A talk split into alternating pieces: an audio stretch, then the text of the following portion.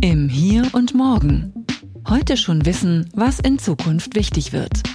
Ein Podcast über Trends, Treiber und Visionen. Von und mit Zukunftsforscher Kai Gondlach.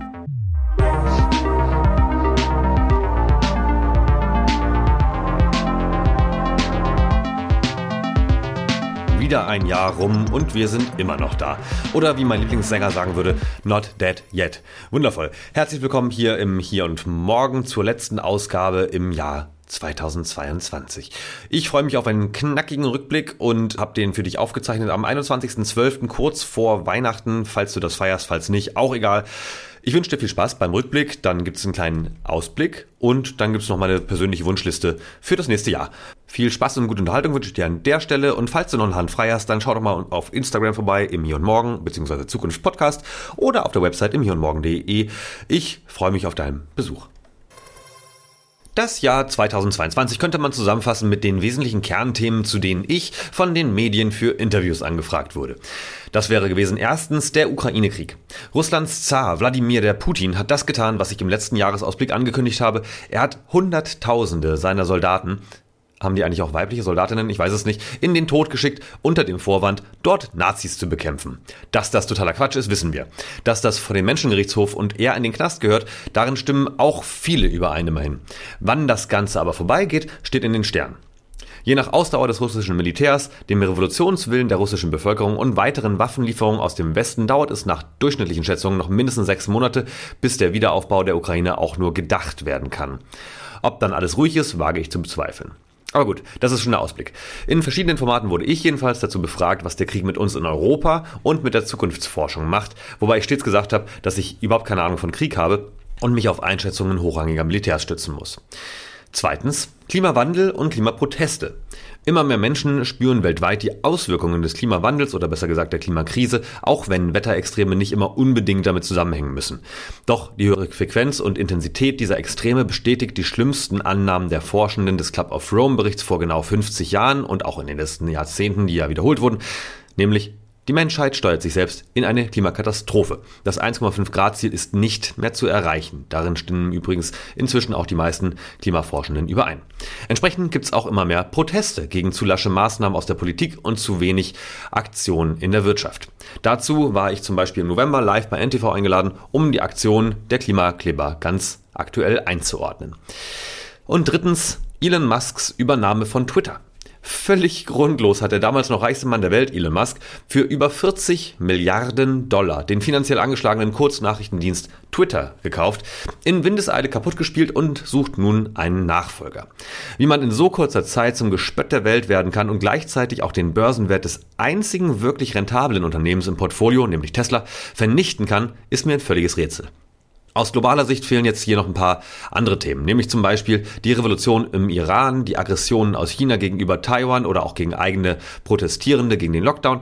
Äh, da gab es noch die Wahlen in Brasilien und in Italien, zwei neue internationale Bündnisse gegen die EU und die USA, äh, einmal rund um die OPEC-Staaten, das ist quasi nichts Neues, und auch das ASEAN-Bündnis, aber die haben beide relativ deutlich Stellung bezogen gegen den Westen.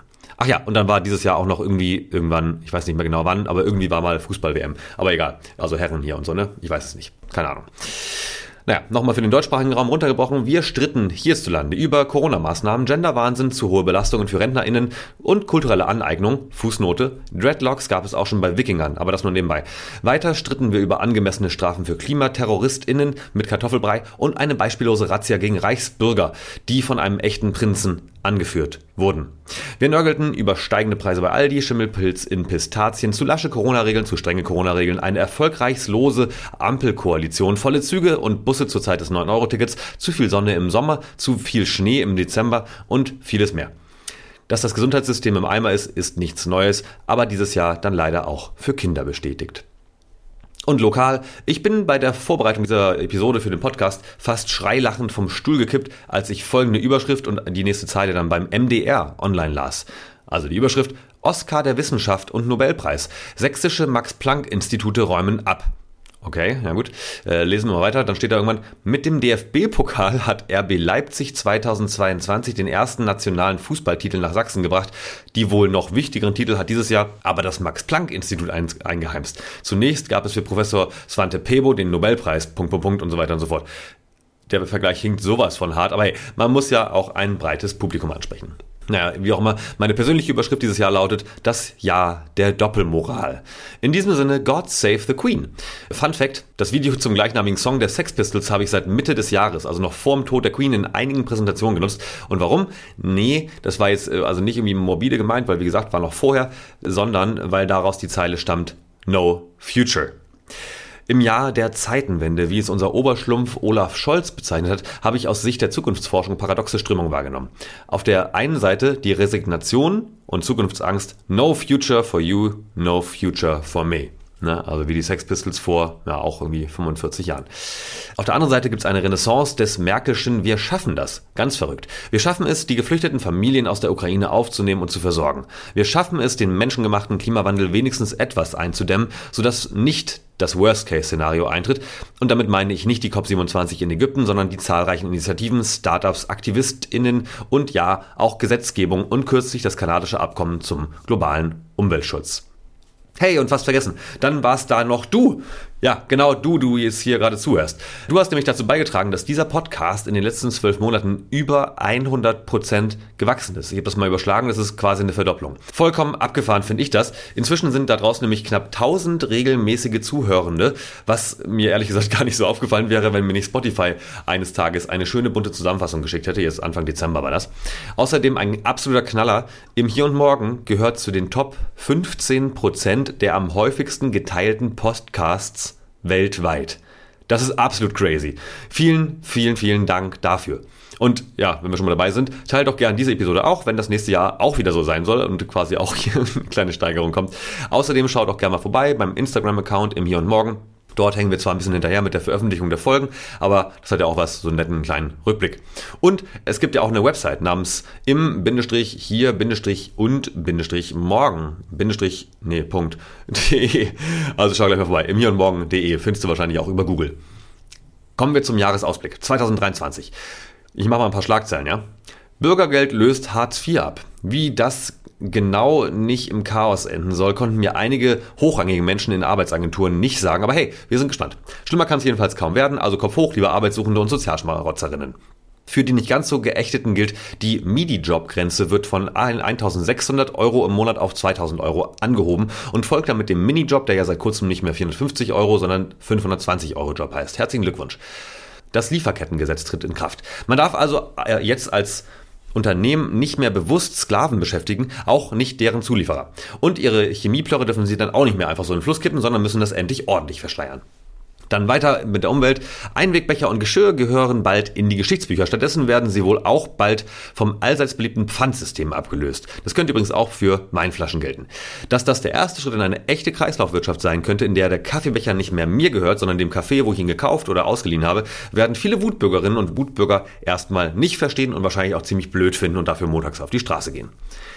Beim Kroatienurlaub wiederum können wir nun endlich die angesammelten Kuna zu Hause lassen oder jetzt noch schnell eintauschen, denn ab Januar wird dort der Euro eingeführt. Wenn ich nicht selbst letztes Jahr dort gewesen wäre, hätte ich nicht selbst gewusst, dass das heute noch nicht geht. Also, juhu, gute News. Im Mai wiederum wird dann die neue Queen in Großbritannien gekrönt, total fortschrittlich, weil dies nämlich dieses Mal ein Mann, Charles III. Und im November schauen wir noch mehr als sonst nach Polen, denn dann wird dort ein neues Parlament gewählt, das möglicherweise einen weiteren Rechtsruck in Europa untermauern oder aber verhindern könnte. Wobei sowas gerade für Polen eine ganz andere Nummer ist mit dem ganzen Rechtsruckgedönse und so, aber das ist eine ganz andere Geschichte, die ein andermal erzählt werden soll. Es stehen außerdem einige Ankündigungen aus der Tech-Szene in den Startlöchern. Zum Beispiel gibt es sicherlich ein neues iPhone, ein neues Google Pixel, ein paar neue Games, etwas mehr Furore im Metaverse und anderen virtuellen Welten. Die Liste der wahrscheinlichen Ereignisse ist natürlich viel zu lang für dieses Format. Wichtiger ist, es wird wieder viel passieren und darauf kann man sich einstellen. Im Übrigen schreibe ich seit kurzem auch bei giga.de auch mal ein paar Beiträge. Also bisher ist einer veröffentlicht, der nächste ist in den Startlöchern, kommt demnächst raus. Schau also auch da mal vorbei. Die machen nämlich gutes Zeug. Aber nochmal zurück zum drauf einstellen auf zukünftige Themen. Ich habe nämlich dieses Jahr zum ersten Mal den Year Compass ausgefüllt. Das ist jetzt keine Werbung, ich wurde dafür nicht beauftragt. Ich finde das wirklich gut. Diesen Year Compass gibt es kostenlos auf yearcompass.com. Also äh, Year wie das englische Jahr, Kompass wie das englische Kompass-Thema. Kannst du auch in den Shownotes nachlesen. Und da kannst du dir quasi kostenlos ein PDF runterladen, das dann selbst ausfüllen am Rechner oder auch ausdrucken. Und da sind wirklich schöne Rubriken und Fragen dabei, die auch und für meinen Geschmack zumindest nicht zu esoterisch sind. Zum Beispiel sowas wie Gewohnheiten, die dich ausmachen oder sechs Sätze über mein vergangenes Jahr. Und darin dann zum Beispiel die wichtigste Lektion, die ich gelernt habe. Da steht dann bei mir übrigens, mein Tag hat auch nur 24 Stunden und es ist okay, wenn ich mir Zeit für mich nehme. Oder ich bin kein Superheld, habe auch mentale und physische Grenzen. Und dann gibt es natürlich noch andere Highlights wie die Rubrik Die schönsten Augenblicke. Für 2023 geht dann auch noch die Wünsch dir was Kiste auf. Darin darf man dann kreativ seine Wunschliste aufschreiben, aber auch konkrete Ziele vereinbaren. Ich finde, es lohnt sich absolut. Also nochmal, schau in die Shownotes. Es ist wirklich ein tolles Teil, kann man sich mal angucken. Dann nochmal meine persönliche Wunschliste, die global-galaktische Wunschliste des Kai Gondlach für das nächste Jahr. Erstens, der Ukraine-Krieg endet und Putin verschwindet von der Bildfläche. Noch gemeiner wollte ich es jetzt nicht hier, hier nicht formulieren. Die Menschen in der Ukraine können mit dem Wiederaufbau beginnen und das westliche Bündnis bleibt trotzdem stabil, aber auch weiterhin offen und vor allem toleranter, als es bisher war. Kleiner Gruß geht raus an die Border Control. Zweitens, Kernfusion kommt wieder einen guten Schritt voran, so wie jetzt auch dieses Jahr und auch das Jahr davor. Wichtiger ist mir aber persönlich der Ausbau von Photovoltaik und Windkraft. Grüße gehen an dieser Stelle raus an die Energiespeicher von Jena Batteries und anderen Anbietern in diesem Bereich. Denn allen ist klar, erneuerbare Energie ist nicht immer verfügbar, deswegen müssen wir die speichern und zwar auf großen Flächen. Und übrigens habe ich mir da überlegt, schlag doch mal der Deutschen Bahn oder der katholischen Kirche vor, eure Energiespeicher unter deren Flächen zu pflastern. Das sind immerhin die beiden größten Grundbesitzer in diesem Land. Nur so eine Idee. Und drittens, überall wo Wahlen anstehen, wünsche ich mir reihenweise Schlappen für extremistische Vollidiotenparteien. Immerhin ist die Welt mal wieder nicht untergegangen, entgegen deren Prognosen, und die große Weltverschwörung hat sich wieder nicht als richtig erwiesen. Das müssen die letzten Deppen doch endlich mal verstanden haben. So, das soll genug sein für mich, für heute. Ich wünsche dir jetzt erholsame, besinnliche Feiertage und auch, wenn es im Zusammentreffen von Familie und Angehörigen immer mal wieder knallt, seid bitte gut zueinander und im Zweifel lieber mal tief Luft holen, und das Thema wechseln. Hat bisher vielen geholfen und auch Kriege verhindert. Und dann auf in ein aufregendes neues Jahr. Dafür wünsche ich dir schon jetzt Gesundheit, wenn sie noch nicht da ist, aber auch für das ganze Jahr. Glück und Erfolg und natürlich alles, was du dir sonst noch so wünschst. Ganz liebe Grüße hier aus dem Leipziger Studio von deinem persönlichen Zukunftsforscher, wenn du so willst, Kai Gondlach. Bis bald. Das war im Hier und Morgen von und mit Kai Gondlach.